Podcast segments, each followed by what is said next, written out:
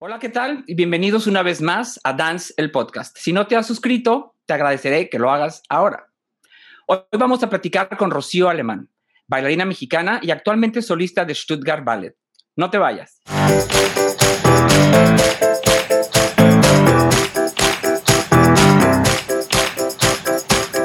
Ya estoy aquí con una invitada a quien yo quiero mucho y es Rocío Alemán. ¿Cómo estás, Rocío? Muy bien, Pepe, muchísimas gracias y gracias por haberme invitado, que la verdad para mí es un honor poder hacer esta entrevista contigo, tantos años que nos conocemos y tantas cosas que hemos pasado con todas las galas y bueno, sí, no.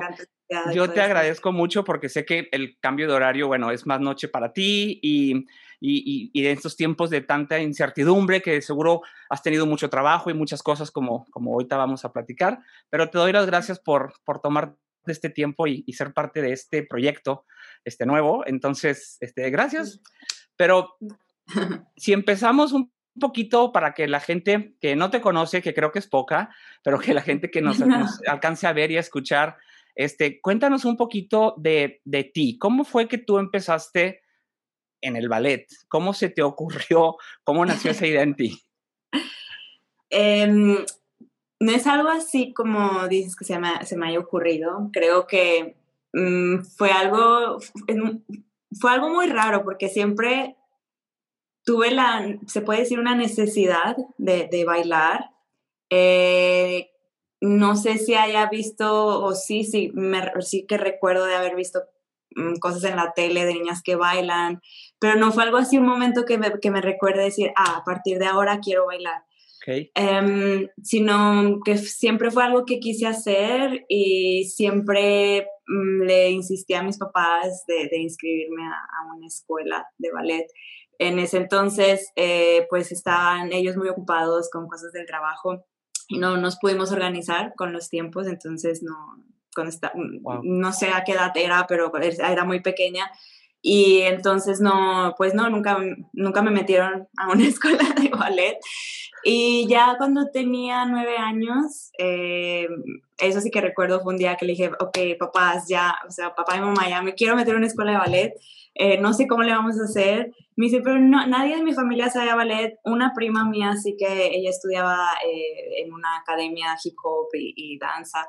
Y, y eran los únicos que sabían de una que era una academia de ballet, pero en sí mi familia, mis papás, mis hermanas, nadie había hecho antes, entonces ni siquiera sabían que era una escuela de ballet, ni yo tampoco, pero yo quería, yo quería ir.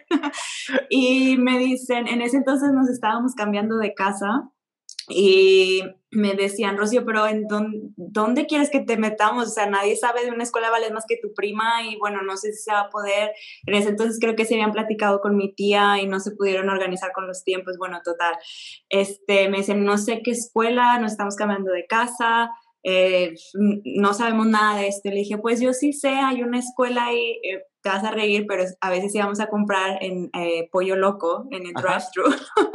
y cada vez que íbamos siempre estaba la academia ahí de ballet, que en ese entonces era este, de la maestra Rosalinda eh, Ortegón. Y entonces yo les decía, sí, yo ya he visto esta academia, está ahí, y pues no sé, voy a ir, ahí vamos a ir. Entonces, este, vamos a ver qué pasa. mi mamá, ay, ok, está bien, vamos a ver. Y bueno, total, entre tantas conversaciones y todo, vamos un día y pues así empezó, ya empecé ahí en la academia, hice unas eh, pruebas antes porque yo tampoco ni siquiera sabía qué era, o sea, me iba a mover, pero no sabía ni cómo. y este, me dice, no, pues que tienes que comprar leotardo y mallas y zapatillas. Y yo, pues, ¿qué es esto? Lo he visto en la tele, pero bueno, o sea, mamá, hay que comprarlo. que Y que cómo me hago el pelo, o sea, de seguro fui así los primeros días. Y bueno, total, al principio, este, mm, fue quizá eh, una experiencia tan diferente a la que ya me había puesto en la cabeza de lo que iba a hacer, que al principio, si te soy honesta, me impactó un poco porque era mucha disciplina. Y yo personalmente desde chiquitita pues yo he sido muy, muy disciplinada, pero no pensé que fuera a ser así, o sea, que había tantas reglas y que había la forma de cómo peinarte, de cómo vestirte y todo. Y, pues los maestros eran exigentes, entonces yo le decía, mamá, es que no sé si en verdad esto es lo que quiero, porque la maestra es, o sea, pues son exigentes y no lo sé. Me dice, no, Rocío, que lo habías estado pidiendo desde hace mucho tiempo. Em, mira, dale una oportunidad y si de plano en unas semanas o en un mes o así no te gusta, pues obviamente te sacamos, no te vamos a obligar a nada. Y dije, bueno, también quiero intentar jazz y tap, que era lo otro que ofrecía. No, y jazz y tap me encantó, yo estaba toda descoordinada y así, pero bueno, yo iba a las clases de jazz y tap y de ballet.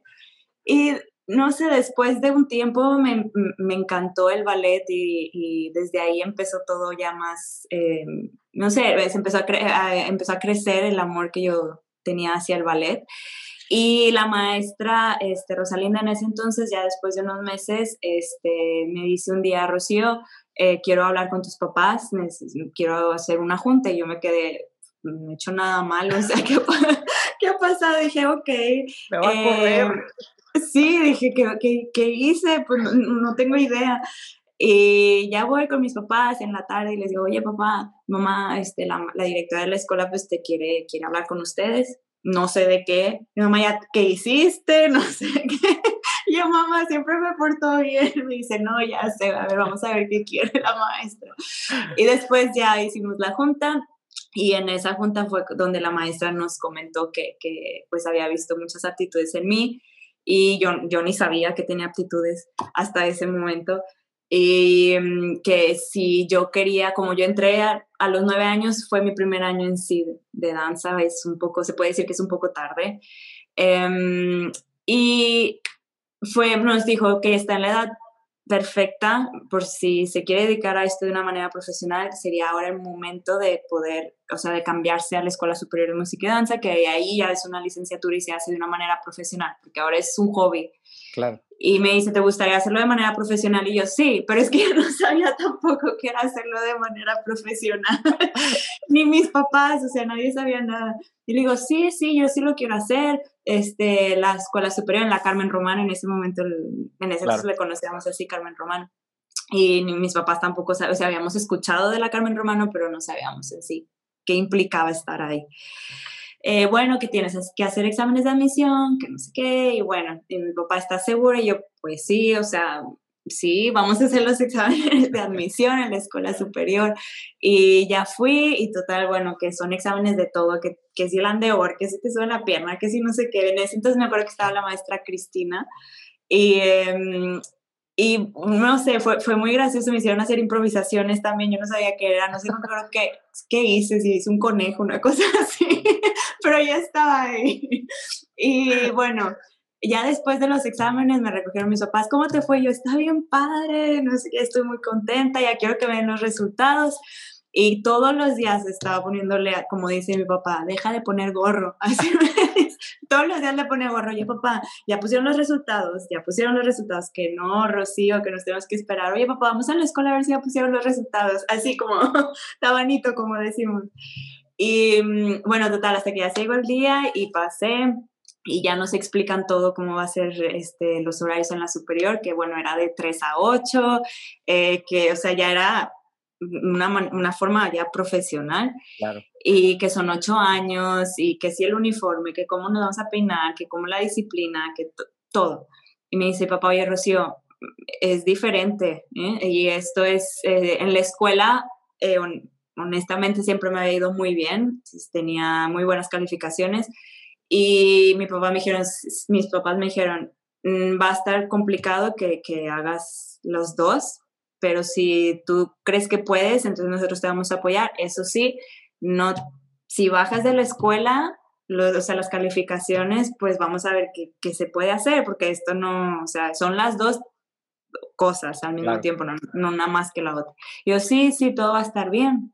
Este, y total, empecé, ya entré a la superior y todo, obviamente fue un proceso mm, difícil de adaptarme porque pues era llegar después de, las clases, de las tareas, que se tenía exámenes, que es todo. Pero la verdad que de este proceso eh, aprendí bastante, eh, creo que te hace crecer y madurar más rápido, se puede decir. Claro. Eres eh, responsable de tus tiempos también, de cómo te organizas fuera y dentro del ballet. Y pues la superior, la verdad que es mi, mi alma mater, es un, no solo es sí, todas las experiencias que viví ahí, pero también todo lo que se me enseñó, todo lo que me hizo crecer también, eh, simplemente el hecho de estar ahí, el edificio está hermoso también, entonces era algo muy, muy padre de poder estar ahí todas las tardes.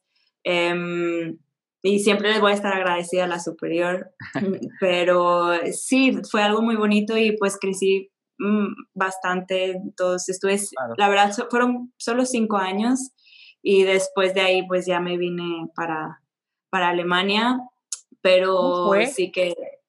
¿Cómo fue ese, ese, esa ida? Porque pues estabas muy joven y ¿qué edad tenías cuando te fuiste a Alemania? Cuando me vine ya fue, eh, tenía 15 años, pero la primera vez que me ofrecieron la beca tenía 13 años. ¿Y cómo fue que te ofrecieron esa, esa oportunidad? Eh, bueno, yo una vez entré a la superior, eh, tuve la oportunidad los maestros, la verdad que, que, les estoy muy agradecido a Rosario, al maestro Alejandro, todos los que están, y tú, los conoces. Este, la verdad que desde el principio que entré a la escuela, pues siempre me, me estuvieron como apoyando, vieron el talento, entonces me mandaron junto con otras compañeras este, a concursos, a festivales, el Festival de, de, Córdoba, que bueno, ahora se hizo en, en, otra ciudad, sí. en Orizaba. Y este, pero en ese entonces pues lo conocíamos con el Festival de Córdoba.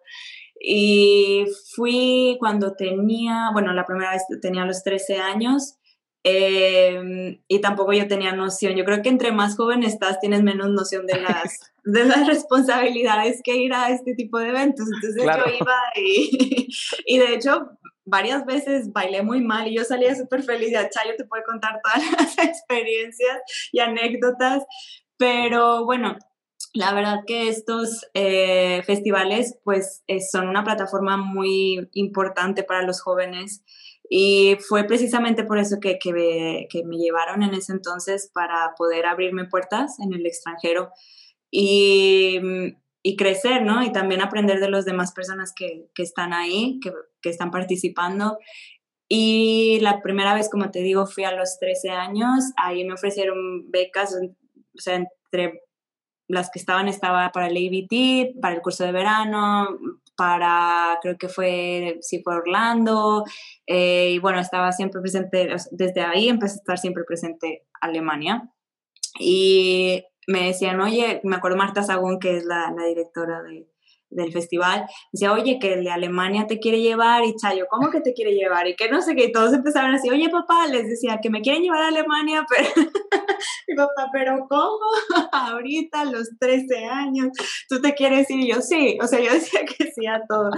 Y me dice, no, no, y Chayo me dice, mira, Rocío, la verdad es que nosotros creemos que todavía te falta madurar en muchos aspectos, no solamente en el ballet, sino como persona, o sea, irte a Alemania no es cualquier cosa es un cambio muy, muy, muy grande. Y bueno, a los 13 años pues todavía estás muy, muy chiquita. Vamos a seguir trabajando. Mira que también me dieron en, esa, en este festival, tuve el pase directo a la ciudad, al Youth America Grand Prix. A la final. Eh, en la ciudad de Nueva York, sí. Me dice, mira, vamos a ya pasaste a Nueva York, también este, vamos a ver qué oportunidades hay allá. Y siempre todos estos concursos y festivales lo veíamos como eso, como una oportunidad, no en sí para ganar algo. Entonces me decían, bueno, nosotros vamos a seguir trabajando contigo, tú también creciendo y todo. Sí, la beca de Alemania es para ti, en algún momento va a tener que regresar. Y dije, ok, está bien. Mis papás también decían, mira, Rocío, o sea, nosotros sabes que te apoyamos siempre en todo, pero a los 13 años sí que es, están muy chiquitos. Claro, claro. sí, y dije, bueno, o sea, no, en ese momento no lo llegué, llegué a entender muy bien, pero dije, bueno, sí, sí, sí, si es para mí, pues en algún momento se va a dar y si no es para mí, quizá otras oportunidades vayan a estar, vayan a estar ahí, ¿no? Entonces, este, bueno, total, fuimos a Nueva York, me volvieron a ofrecer la beca, o sea, el director estaba, estuvo siempre interesado, pero eh, él ya también sabía, porque ya le habíamos dado la respuesta en, Córdoba antes, eh, de que pues en este año no iba a ser posible. Y ahí también me ofrecieron, creo que fueron otras becas, también me, en Hamburgo, Hamburgo creo que fue, que me dieron alguna invitación, este, en Canadá también.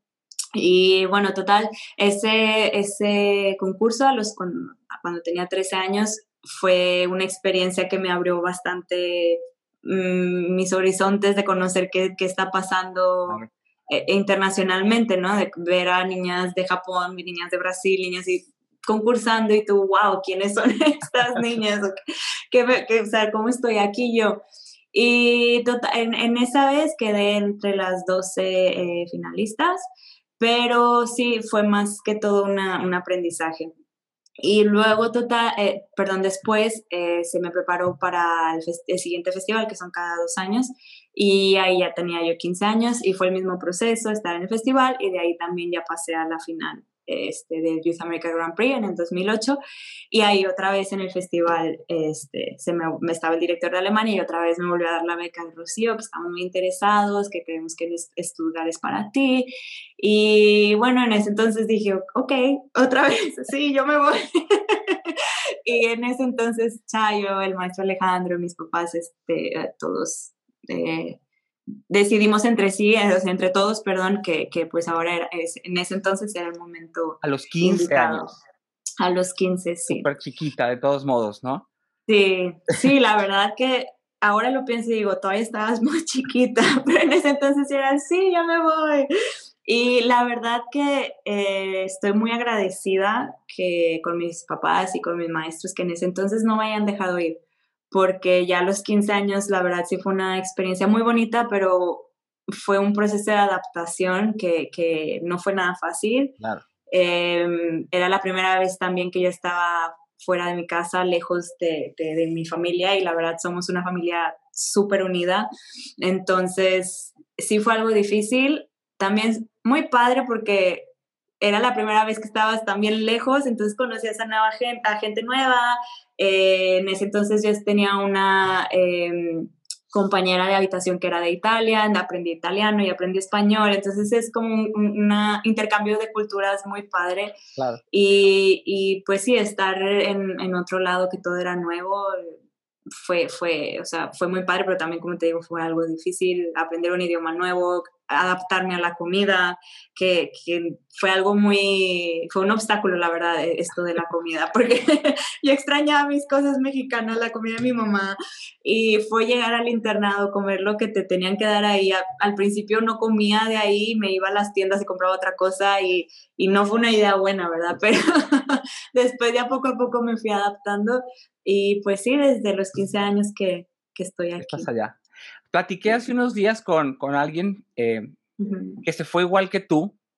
Creo que se fueron juntos, más bien sé que se fueron juntos con Gustavo. Gustavo, sí, sí. Y me contó un poquito de cómo fue, que iban tú, eh, iba él, creo que iba Pablo eh, también. Pablo llegó después. Ok.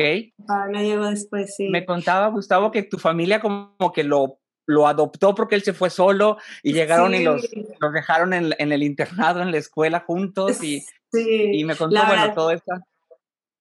sí, no, que la verdad que yo estoy súper agradecida, o sea, Gustavo es uno de mis amigos de, del alma que crecimos juntos aquí y sí, en ese entonces también en el concurso le dieron la beca a él y entonces era éramos como los hermanos que veníamos a, estudiar y no nos conocíamos desde antes, pero nos empezamos a conocer en todo el proceso antes de llegar a estudiar, qué si las visas, qué, qué, papeles, qué si no sé qué. Y, sí, él me dijo, Rocío, mi, familia, mi mamá no puede ir. Este, yo le dije, ah, no te preocupes, mis papás van a ir, o sea, tú conoces a mi familia donde vamos, van todos. y este, entonces mi papá, nos vamos a ir todos a dejarte, y yo, sí.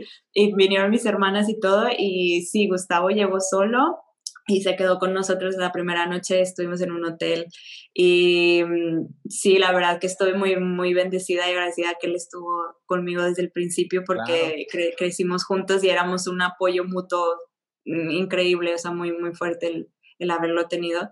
Y mm, sí, llegamos y me acuerdo, no sé si de anécdotas, no sé si conoces los kebabs.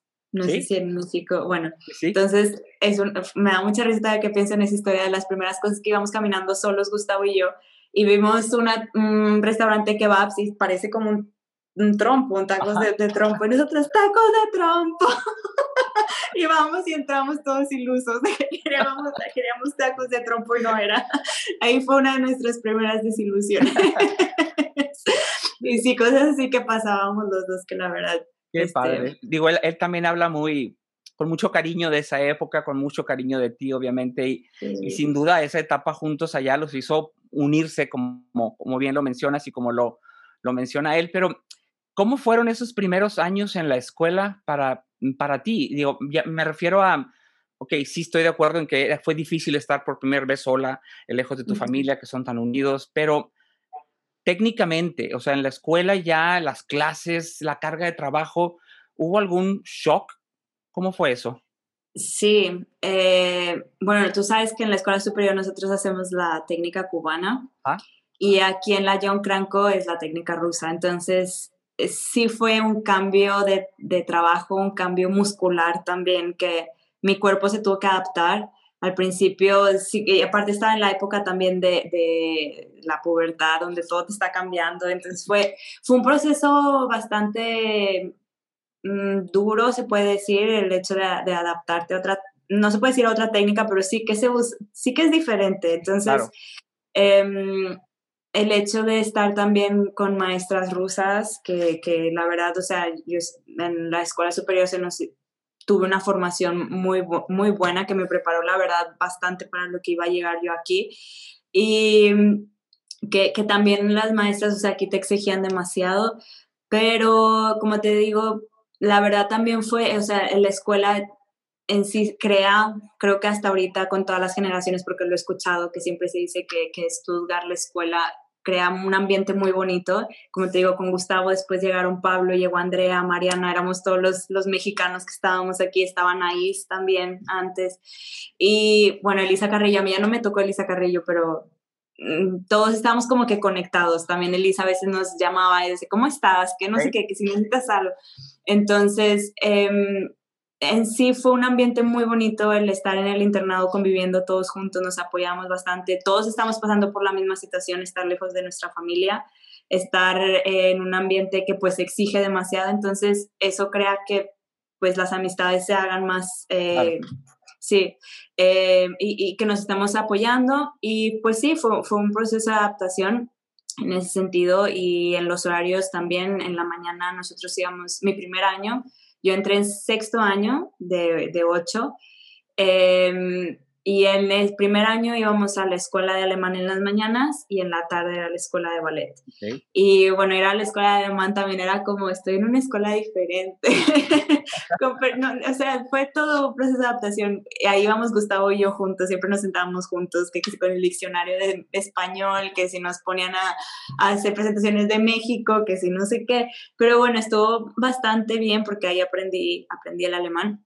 Y después en las tardes, pues sí teníamos todo el día de ballet, que sí teníamos moderno, clases de padre eh, clases de historia de la música, historia de la danza. Y después ya en séptimo y octavo, aquí se les llama Academy. Es más, no se puede decir que es una compañía junior como muchas compañías lo hacen, pero sí que ya es, son dos años que te van preparando en sí a lo que sería una vida eh, ya más como profesional. Entonces, todo el día es en la escuela de ballet, todo el día es algo relacionado sobre la danza, o sea, sea improvisación, sea otra vez de o todo el día estás ahí, ya no vas a la escuela en las mañanas. Y si la compañía eh, necesita bailarines, porque alguien se lastimó, porque no hay suficientes para las producciones que están haciendo, nos llaman a los séptimo y octavo año.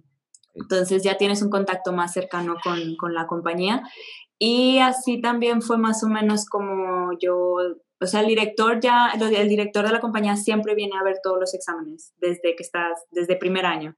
Entonces ella más o menos tiene una idea cuando te vas a graduar si, si te quiere ofrecer el contrato o no. Y a mí me vio ya a partir de sexto año, que fue cuando llegué, y en séptimo y octavo, eh, cuando llegué, perdón, en octavo, que sería Academy B, fue cuando sí tuve la oportunidad que había gente de la compañía que estuvo lastimada que me invitaron a, a, poder hacer la Dama de las Camelias en ese entonces como cuerpo de baile. Y así fue cuando también se me empezaron a ver ya teniendo una idea si podía formar parte del estudio de ballet o no. Y eh, ya después tuvimos nuestros exámenes y vino el director también una vez, eh, ya fuera de, del horario de examen, vino a vernos y era como un proceso de audición, pero en sí no era porque ya nos conoce, entonces, este, y a partir de ahí, de esa clase que vino y, estuvo ahí con nosotros, ya fue cuando se nos dijo que a tres de, de nosotras se nos había nos están ofreciendo el contrato en la compañía. Y pues tú, sí, estuvo padre porque también fui, bailé con ellos y pues ahí te ven eh, si, si, si, haces buen matching, ¿no? Con, con ellos. Claro. Y así fue también como entré al estudio. ¿Y entraste a la compañía entonces, qué tenías, 18 años más o menos? Sí, en el 2011. Sí. También estabas chiquita, ¿no? Para, para, algo así, pero, pero es una oportunidad pues, valiosísima y de esas que se, se presentan una vez y, y, pues la tomas o la tomas. Sí. qué bueno que, que, tú la tomaste y luego pasan los años y, y, bueno, conocemos algo de tu carrera, mucho de tu carrera. ¿Cómo fueron esos primeros años en la, en la compañía? Como jovencita, eh, mexicana, el ambiente obviamente es diferente ya en una compañía a una escuela. Eh, ya no hay tanto presencia quizá de los maestros constante. ¿Cómo fue adaptarte a ese cambio de trabajo en un país como Alemania? Fue, em, sí, sí, fue un proceso, la verdad, eh, bastante diferente a lo que, como dices, a lo que yo ya estaba viviendo en la escuela. Em, no fue, sí fue, sí es difícil, hasta ahora sigue siendo difícil, digo, cada día es, es eh, tienes que, no es en sí demostrar, pero es mucho el trabajo propio. O sea, es una carrera en el que mm, tú, tú como persona eres responsable em, de cómo te quieres demostrar. No es, ya no tienes, como dices tú, a los maestros atrás de ti diciendo, estira la pierna, haz esto o haz el otro. No, sino ellos te ven a ti ya como una persona que tiene una suficiente madurez para poder hacer un trabajo personal, que si sabes que los ensayos no fueron suficientes, bueno, a las horas libres, vas y te vuelves a meter al estudio y trabajas en lo que no te sientes todavía cómodo. Y entonces fue eso, es algo que sí me tuve que adaptar, fue también un proceso de poderte adaptar a las demás personas, entre yo como aprendiz y siempre creo que aprendiz es, eh, aprendiz es una categoría bastante difícil porque ahí es donde más se siente que tienes que estar como si estuvieras a prueba todo el tiempo. Y se escucha feo de decirlo, pero pues sí, todos los días te están viendo, si estás aquí, o sea, no hacemos, yo siempre digo, no hago mi carrera para los demás, lo hago para mí. Y si este trabajo propio les gusta a los demás, pues qué padre, pero no en sí tener un objetivo de para los demás, es un, es un proceso que tú misma tienes que disfrutar. Pero en ese entonces sí que estás en un proceso que pues te están viendo, o sea, si te van a contratar para el resto de, de lo que se o sea, una vez pases el aprendiz, es muy difícil que ya te quiten el contrato, al menos de que estés muy mal o al menos de que ah, por razones... Eh, sí. Entonces, pero todo el mundo eh, es, em, pues quiere pasar ese proceso de aprendiz para poderse quedar ya más tiempo en la compañía. Entonces, ahí sí que se siente la presión de estar, ok, todos los días me están viendo, eh, que si alguien se lastima y eras quinto cast, pero no sé quién se lastimó, se lastimó, te lo tienes que saber y muchas personas dicen que, ay, soy quinto cast, nunca lo voy, elenco, si quinto elenco, nunca lo voy a bailar, y no, porque siempre estás a prueba de aprendiz. Están viendo qué tan rápida eres, cómo es tu trabajo personal, si tienes que tener a alguien de atrás o tú misma te puedes motivar. Entonces, ahí sí fue que eh, fue un proceso en el que aprendí bastante, en el que tienes que madurar rápidamente, en el que tienes que aprender a trabajar en, equipo con todas las de cuerpo de baile, en que si te eres la primera de la fila de cuerpo de baile, tienes a todas las detrás diciéndote, es que la nueva es la primera en la fila y cómo nos va a guiar y que no sé qué. Entonces, sí son muchas cosas que las demás también, tú te tienes que adaptar a las demás y las demás también se tienen que adaptar, que tú ya eres parte de, la compañía. Entonces, el director sí, cuando eres aprendiz, pues va viendo todo, te va examinando en todo. Y fueron tres meses, fueron, bueno, desde septiembre que entré a diciembre, cuatro, este, y ahí en diciembre fue cuando ya el director me dijo que, que, me ofrecía el contrato ya de cuerpo de baile. Fue, fue muy raro, estábamos en una, en una actuación de lado de los cisnes y yo ya estaba, iba a hacer la danza rusa de tercer acto y me dice, ah, Rocío, quiero hablar contigo. Y yo, ok, feliz Navidad, solamente para decirte que de regalo te voy a dar el contrato de cuerpo de baile. Y yo, ah, fue muy raro, fue de la nada. Y, este, y ahí fue cuando ya me sentí en más como parte de la compañía, ¿no? Al principio todavía no sabes si sí, si no, y ahí cuando ya me ofreció el contrato de cuerpo de baile fue como, ok, ya soy más oficial parte del Stuttgart Ballet, ¿no? Y mm, bueno, a partir de ahí, pues sí, fue gracias a Dios que siempre desde que entré, pues me fueron, me ofrecieron muchas oportunidades. Y a mi segundo año ya tenía cosas de, de solistas que me ponen a prueba también de ver si, si puedes llegar a eso o no que me tocó bailar ya desde ese entonces eh, un pedacito con, con Friedemann y otro con Philip, que en ese entonces era principal, y yo estaba súper nerviosa, yo una nueva en el segundo año, ellos que van a decir yo que baile con ellos. Y bueno, total, eso es a lo que siempre te estás enfrentando, ¿no? A, tus, a tus propios miedos, pero también a, saber crecerte a, las, a los eh, obstáculos que ellos te, o a las tareas que el director te va mandando. Y, y, pues sí, como te digo, desde el principio, gracias a Dios, siempre tuve la oportunidad de tener este, esta, eh, de poder bailar cosas así eh, importantes. Y pues sí, es una carrera bastante difícil, no te digo que se escucha muy padre a veces hablar de todo esto, pero la verdad es que em, requiere mucha disciplina, requiere muchos sacrificios y hay días que son, ah, o sea, todo es altos y bajos, no siempre se puede estar arriba y también de los días bajos es donde más se aprende. Y pues sí, ha sido una carrera, ya llevo 10 años. 10 este, años. Este es mi décimo, sí, este es. Wow, 10 años ya. Pero entonces te dan ese contrato ya como cuerpo de baile, pero también sabemos que ahorita ya estás como solista con la compañía. Entonces, eh, ¿cuántos años pasaron eh, en ese inter a que te dieran ese primer ascenso? Eh, fueron ocho años. Ocho años. Este es mi segundo año. Trabajo duro y como estás diciendo, de pues de demostrar, ¿no? Día con día lo capaz que eres y, con esas oportunidades que te daban o esos retos que te ponían, pues poder, como decimos acá, agarrar el toro por los cuernos y, y, ¿no? y, dominarlos y, crecer de esa manera. Qué padre. en el momento que te nombran eh, como solista ya de la compañía, eh, ya venías haciendo roles de solista, porque lo acabas de decir. ¿Qué cambios básicamente hay para un cuerpo de baile que pasa a ser solista? Em, de cuerpo de baile me ofrecieron de mi solista primero y ah, esta, esta categoría a mí la verdad ha sido, bueno, también la de la de ahorita las disfruto mucho, pero la de mi solista es algo muy padre porque sigue siendo parte, digamos, del cuerpo de baile, pero ya tienes más responsabilidades como solista, vas haciendo menos cuerpo baile. Entonces creo que es un proceso de adaptación padre para cuando ya llegues a ser solista. Te vas como eh, sintiendo ya un poco, no, no, no sé cómo explicarlo, pero si te necesitan como papeles de solista, lo bailas y si no, pues siempre vas a estar también de cuerpo de baile. O sea, nunca dejas de bailar, siempre estás en el escenario y es algo muy padre, pero también algo muy difícil porque hoy puedo estar haciendo algo de cuerpo de baile, pero mañana tengo la primera de algo muy importante. Entonces te tienes que estar concentrando siempre en todo. Y sí, y... Pero qué padre eh, proceso de prepararte como, como artista, como bailarín, como joven también, ¿no? Para ir adquiriendo mayores y mayores eh, responsabilidades y, y estos retos mayores.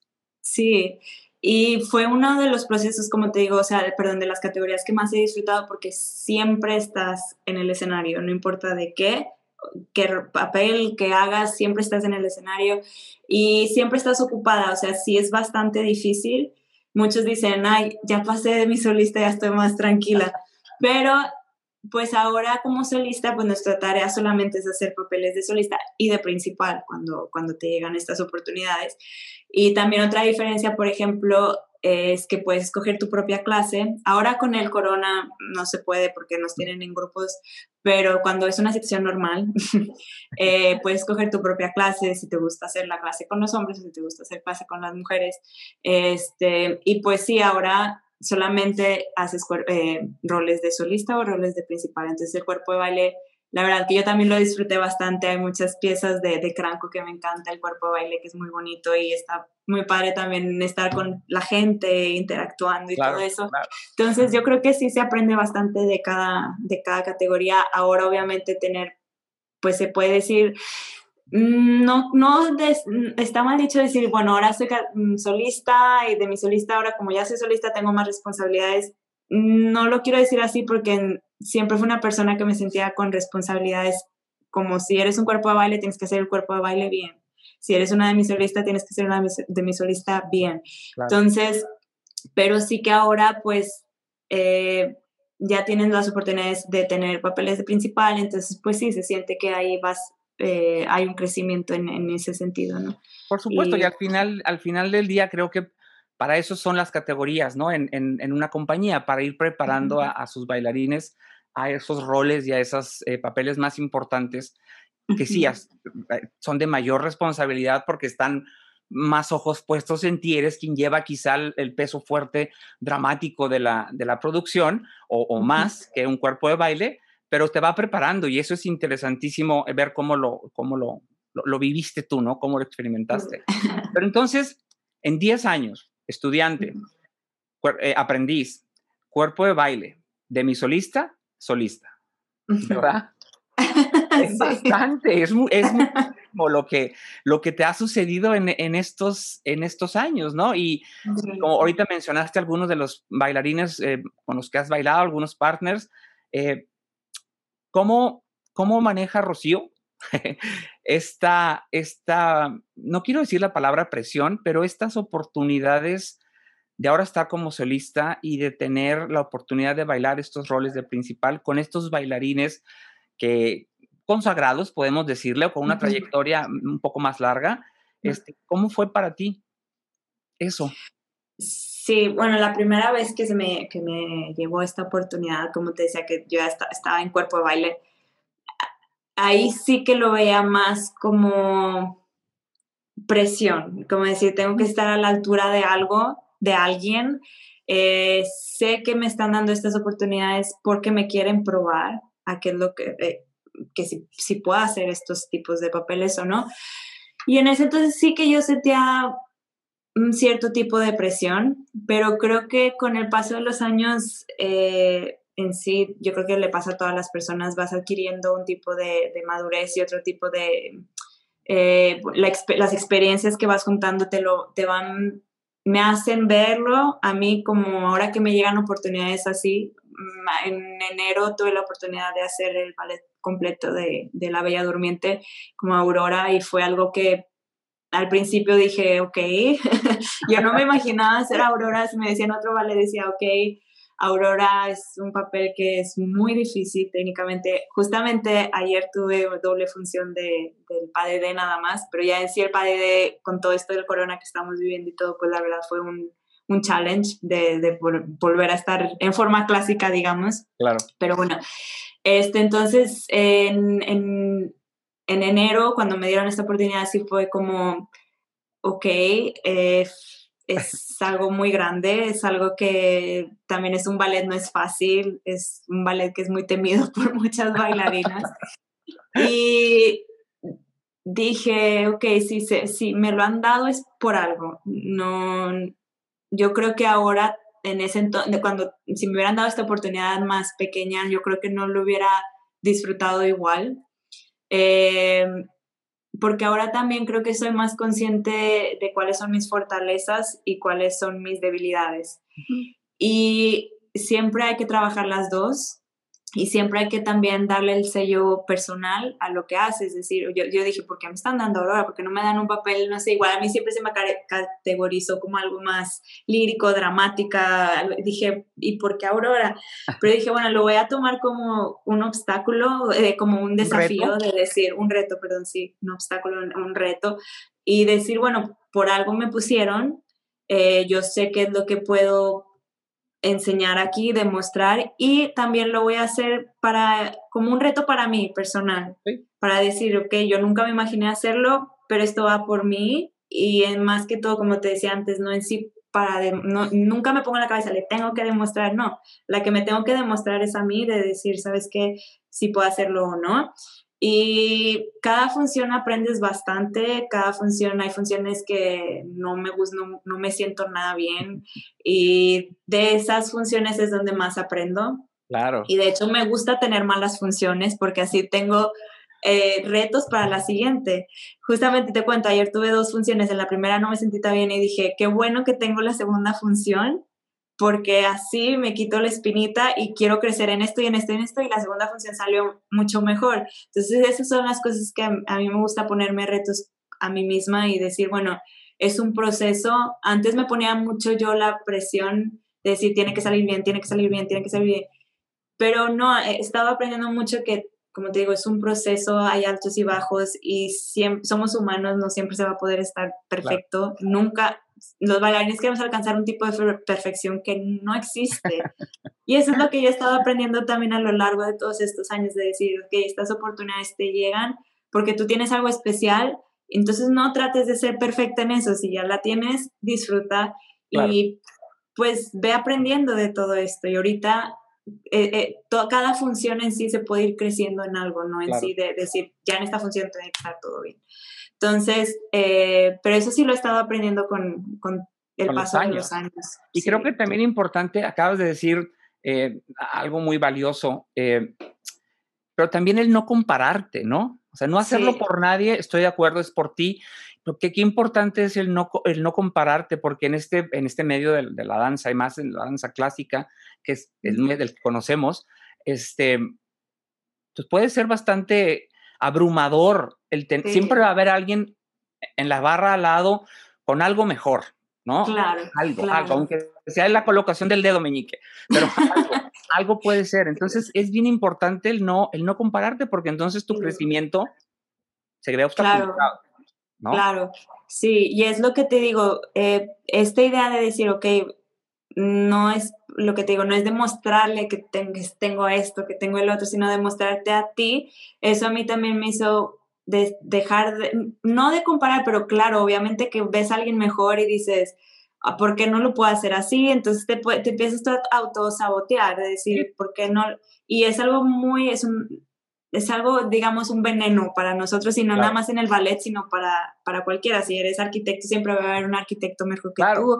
O si eres... siempre, y eso yo también con el paso de los años lo fui aprendiendo, porque es muy padre, la verdad, tener a personas a las que puedas decir, oye, le quiero aprender esto, o cómo lo hace, o cómo, no sé, voy y le pregunto a mis amigas, oye, ¿cómo hiciste eso? Y me puedes explicar, y ellas también me, me dicen, Rocío, oye, ¿cómo hiciste eso? Explícame. Y no sé, es algo muy padre, pero que se va aprendiendo con el paso de los años. Antes yo decía, ay, es que ella tiene las penas aquí y yo no, y, y, te empiezas a sentir mal contigo misma. Y por eso te digo, una vez te llegan las oportunidades, es decir, bueno, por algo se me dan, claro. es porque algo especial me vieron. Algo tienes. exacto, y creo que cada persona qué padre que cada uno, que somos diferentes, qué padre que una tiene las piernas aquí y la otra las tiene aquí, qué padre que yo, por ejemplo, honestamente, saltos no es mi fortaleza. Entonces decir, bueno, pero mi fortaleza quizás son cosas líricas que la que más alta a lo mejor no se le dan. Entonces es eso decir, oye, qué padre que hay esta diversidad si no todos seríamos iguales, si no todos, si no la verdad sería un poco aburrido, creo yo. No somos robotitos, ¿no? Y, ninguna escuela yo creo que se especializa en, formar robotitos, por lo menos esta en la que estuviste tú, no es la idea y la... Lo que vemos en la compañía es, es, muestra de eso, ¿no? La gran diversidad, como lo acabas de decir, de bailarines y que todos tienen algo que aportar al conjunto.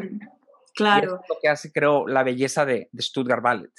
Sí, y, es bien importante también a los estudiantes de, si a mí me hubiera, si a mí me hubieran dicho o yo hubiera ya pensado quizá como ahora he empezado a pensar cuando estuviera más chiquita dije hoy hubiera ahorrado mucha energía o pensamientos pero creo que es algo que cada uno tiene que ir aprendiendo por sí mismos y creo que es algo que, que son las experiencias también que, que, te lo va dando.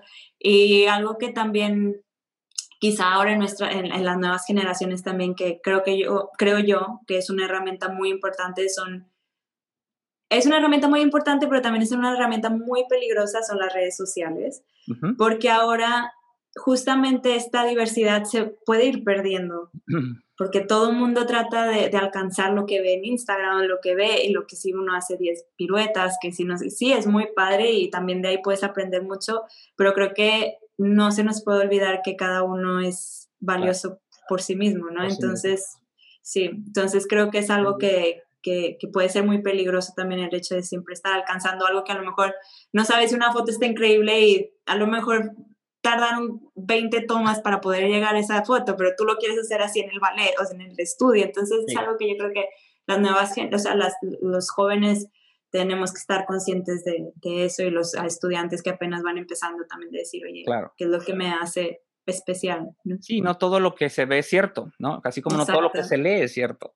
Exacto, también. Puede haber muchos, pero qué padre mensaje para, para los jóvenes que están por terminar o que están estudiando su carrera y darse cuenta que sí, las redes sociales son una ventana, lo he dicho muchas veces, al mundo y, nos benefician mucho, nos acercan y nos hacen aprender mucho, pero también pueden ser un obstáculo a la hora de, la autoconfianza y de, y de querer superarte y lógicamente tratando de alcanzar algo que no es que no es cierto, ¿no? Acabas de decir una como bailarines buscamos o buscan ustedes una perfección que no existe, que tú, tú eres perfecto ya tal cual, no hay que ser una perfección como alguien más, ¿no?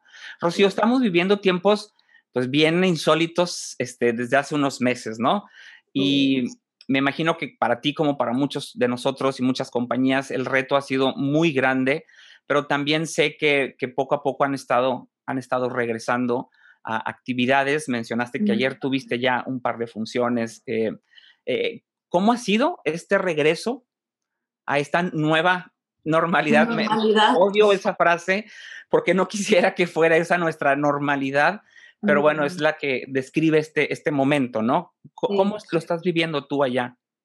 Sí, em, la verdad sí ha sido un proceso súper eh, difícil, em, más que todo porque es una incertidumbre, ¿no? Nunca sabes que, ahora sí, creo que esto nos está enseñando a hacer, a vivir día a día, de decir, ok, ¿qué es lo que pasa hoy? Porque ya mañana no sabes, no sabes si, si te van a cancelar el trabajo, si, vas si te van a pagar, si, no sé, si voy a tener, si las tiendas van a estar llenas otra vez, porque justo empezó esta, eh, esta pandemia, todas las tiendas estaban agotadas, aunque sea de papel de baño, pero bueno, nunca le di una importancia a un papel de baño. Y entonces a esa hora darle la importancia a lo que a lo que en verdad lo merece, ¿no? Y para mí lo más difícil ha sido la incertidumbre de saber cuándo voy a volver a ver a mi familia, que eso es, eh, fue el primer verano en 12 años que llevo ya aquí en México que, que no he podido ir. Y eso ha sido para mí lo, lo, lo, más difícil, obviamente también el ballet es algo difícil, pero mi familia pues siempre es primero, ¿no? Entonces... Eh, sí estado, mm, tenía mucha la ilusión de quizá decir, bueno, en Navidad nos vamos a volver a ver, pero no sabemos si Navidad, la verdad no creo. Pero bueno, pues eso de decir, es, es un, ha sido un proceso muy difícil, pero también creo que ha sido un proceso muy enriquecedor porque eh, hemos tenido, creo todos, bastante tiempo para pensar, bastante tiempo para, para poder corregir cosas o para poder... Eh, crear nuevas costumbres y eso ha sido bastante padre. No es fácil, pero, en, pero pues sí, la verdad que a mí me ha ayudado bastante eh, el hecho de decir, ok, ahora como persona, ¿qué es lo que quiero cambiar? Ahora como bailarina, ¿qué es lo que quiero cambiar? Y bueno, ya en sí hablando más de una manera este, profesional o en la compañía, pues sí fue también difícil, como te decía, te comentaba, estábamos en gira, nos cancelaron la gira, nos regresamos, este, hubo personas eh, contagiadas y mm, regresamos todos, o sea, nos estuvieron en cuarentena, empezamos a hacer las famosas, ahora que ya es la nueva moda de hacer clases por Zoom, y era muy nuevo en ese entonces, nos tuvimos que adaptar. Em, yo tuve la bendición de poder cambiarme de departamento, entonces casi no tenía muebles, entonces fue lo mejor, eh, porque así no tenía, tenía mucho espacio para poder hacer este, las clases y eh, bueno, que si te agarras de la cocina, que si te agarras del mueble, que si le pegas a no sé qué a la mesa cuando haces un gran Batman y bueno, te vas adaptando. Y fueron varias, varias semanas así, creo que estuvimos como un mes nosotros eh, aquí en Alemania, así haciendo clases por Zoom. Pero la verdad es que yo a comparación de muchas otras compañías no me puedo quejar, porque la verdad eh, estamos muy, muy bendecidos. Nuestro proceso fue bastante, fue pesado, pero la verdad bastante bien, pues, muy bueno, porque tuve la, tuvimos la bendición aquí en Stuttgart que la verdad nunca se nos cortó nuestro, nuestro salario. Eh, Alemania en sí, el país, le da muchísima importancia a la cultura y ahora es pues de las, la primera, de las primeras necesidades que, que, van, que están apoyando, que saben que han perdido mucho dinero y en ese, en ese sentido pues me, me siento muy, muy bendecida, ¿no? Que no hubo un cambio muy drástico. Y después de como un mes o un mes y medio ya empezamos a regresar al estudio eh, de cuatro en cuatro, tres en tres. No tenemos muchos estudios en la compañía, entonces eh, se nos organizó todo el día de este grupo a esta hora, este grupo a esta hora, y que si entre grupo y grupo hay media hora de ventilación, de desinfectar, que no te abraces, que si unos entran por un lado del teatro, los otros salen por el otro, o sea, fue todo un proceso, nos cancelaron bastantes funciones, pero eh, al final de la temporada, que fue en junio, junio y julio, eh, surgió una idea nueva que fue Parkour, se llama, que fue eh, un proyecto que unió a la ópera, al teatro y al ballet. Y bueno, se hizo alrededor del teatro y la gente venía, los visitantes eran grupos como si fuera un museo de cuatro en cuatro y cada parada que hacían alrededor del teatro había algo, o sea, había un, un, número de música o un número de ópera o un número de ballet. En ese entonces este, tuve la oportunidad de hacer La muerte del cisne, me gustó bastante, es algo muy, muy bonito y tuvimos muchas funciones, creo que fueron, que serán como unas 12 funciones así. Y eh, después tuvimos dos, dos, funciones de una premiere que, que nuestro director inventó, invitó perdón, a los coreógrafos internos que tenemos. El Estudiar Ballet siempre ha sido una coreografía que, una compañía, perdón, que apoya mucho a los coreógrafos, este, y de hecho, pues históricamente muchísimos coreógrafos importantes salieron de, del Stuttgart Ballet, como Forsyth, de Marco, de Neumayer.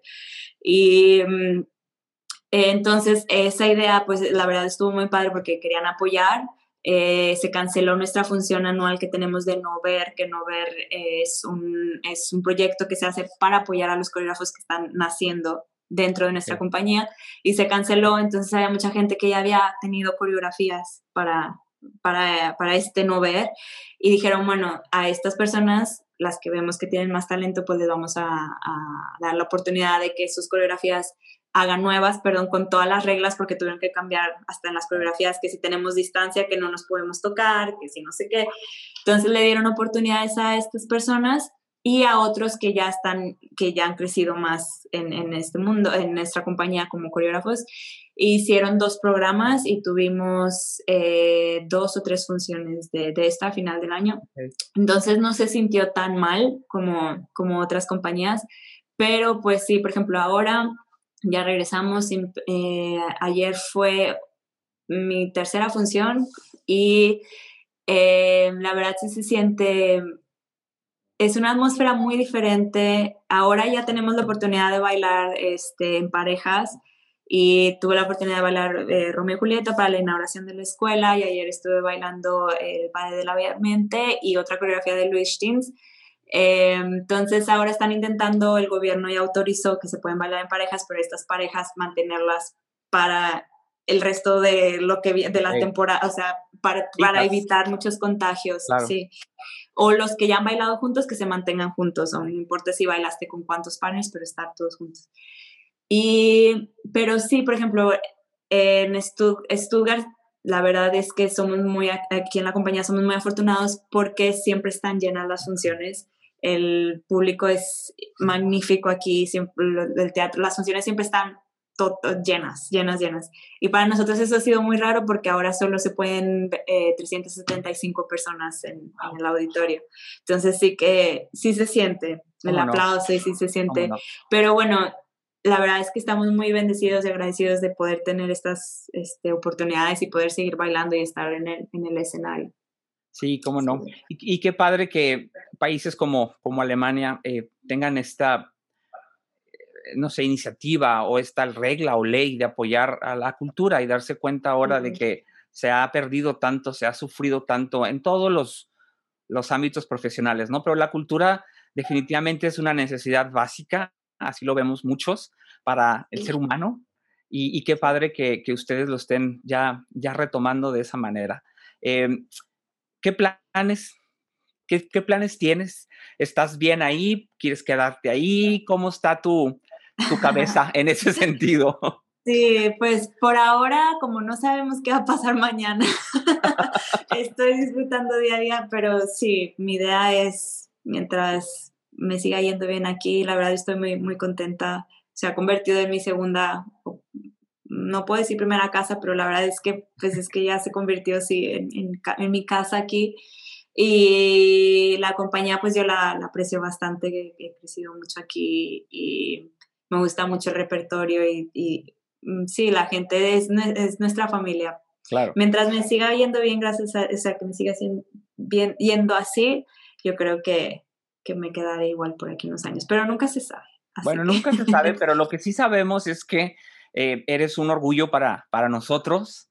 Este, que para, para, México, hablo por, en lo personal, bueno, sabes que te admiro y quiero mucho. Eh, sé que en Monterrey puedo decir por mucha gente en Monterrey que es, el sentimiento es igual, gente de la Escuela Superior de Música y Danza, el sentimiento es igual, pero estoy seguro que, que para México y Latinoamérica eres un, un gran ejemplo estar mm. representándonos en una compañía tan importante como lo es eh, el Stuttgart Ballet. Eh, y tenerte allá y saber de ti, escuchar tus noticias. Eh, créeme que así como tú te emocionas, yo creo cuando te promovieron o cuando te dan un estreno, eh, todos acá disfrutamos contigo y todos nos sentimos orgullosos de ti porque lo que estás haciendo es requiere mucho esfuerzo, obviamente requiere mucho talento, pero requiere también sacrificios y eso es algo que, que, que te aplaudimos, te aplaudimos mucho desde, desde acá. Espero que nos podamos ver pronto. Yo sé que había planes de vernos este verano, pero todo esto nos, nos alejó un poquito, pero espero que, nos, que nos podamos ver pronto. Y, y, Rocío, no sé si quieras tú agregar algo a esta conversación.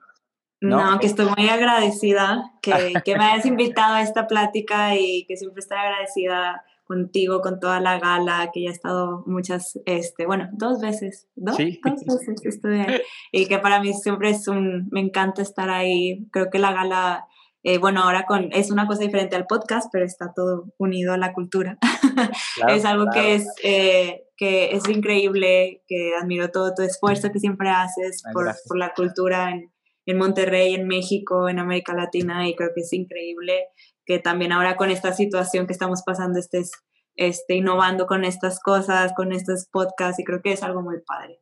Y aunque haya sido la gala online, también fue, es algo muy bonito poder tener Gracias por participar también en, esa, en esta gala. fue, fue, muy divertido. Fue un reto para todos y, y, sin duda tenerte fue, pues fue un gusto enorme. Mira, yo te tengo aquí presente siempre en la oficina. Ahí estás en este póster. Este, y del 2000, ¿qué fue eso? 14, ¿sí? 14. Y yo te lo, te lo agradezco mucho otra vez por, por tu tiempo, por la amistad y desde veras, desde aquí, un, un abrazo, un, un, beso. Ahora sí que es con mucha sana distancia. kilómetros. No nos vamos a contagiar, no te preocupes. No, no hay manera. Pero gracias, cuídate mucho, te deseo todo lo mejor, muchas más bendiciones y estoy seguro que no es suerte, es tu trabajo, es tu talento, es tu pasión el que va a hacer que llegues mucho, mucho más arriba, mm. llevar el nombre de, de, México en alto. Muchas gracias, Muchas gracias, Pepe. Cuídate mucho y gracias. Y tú también.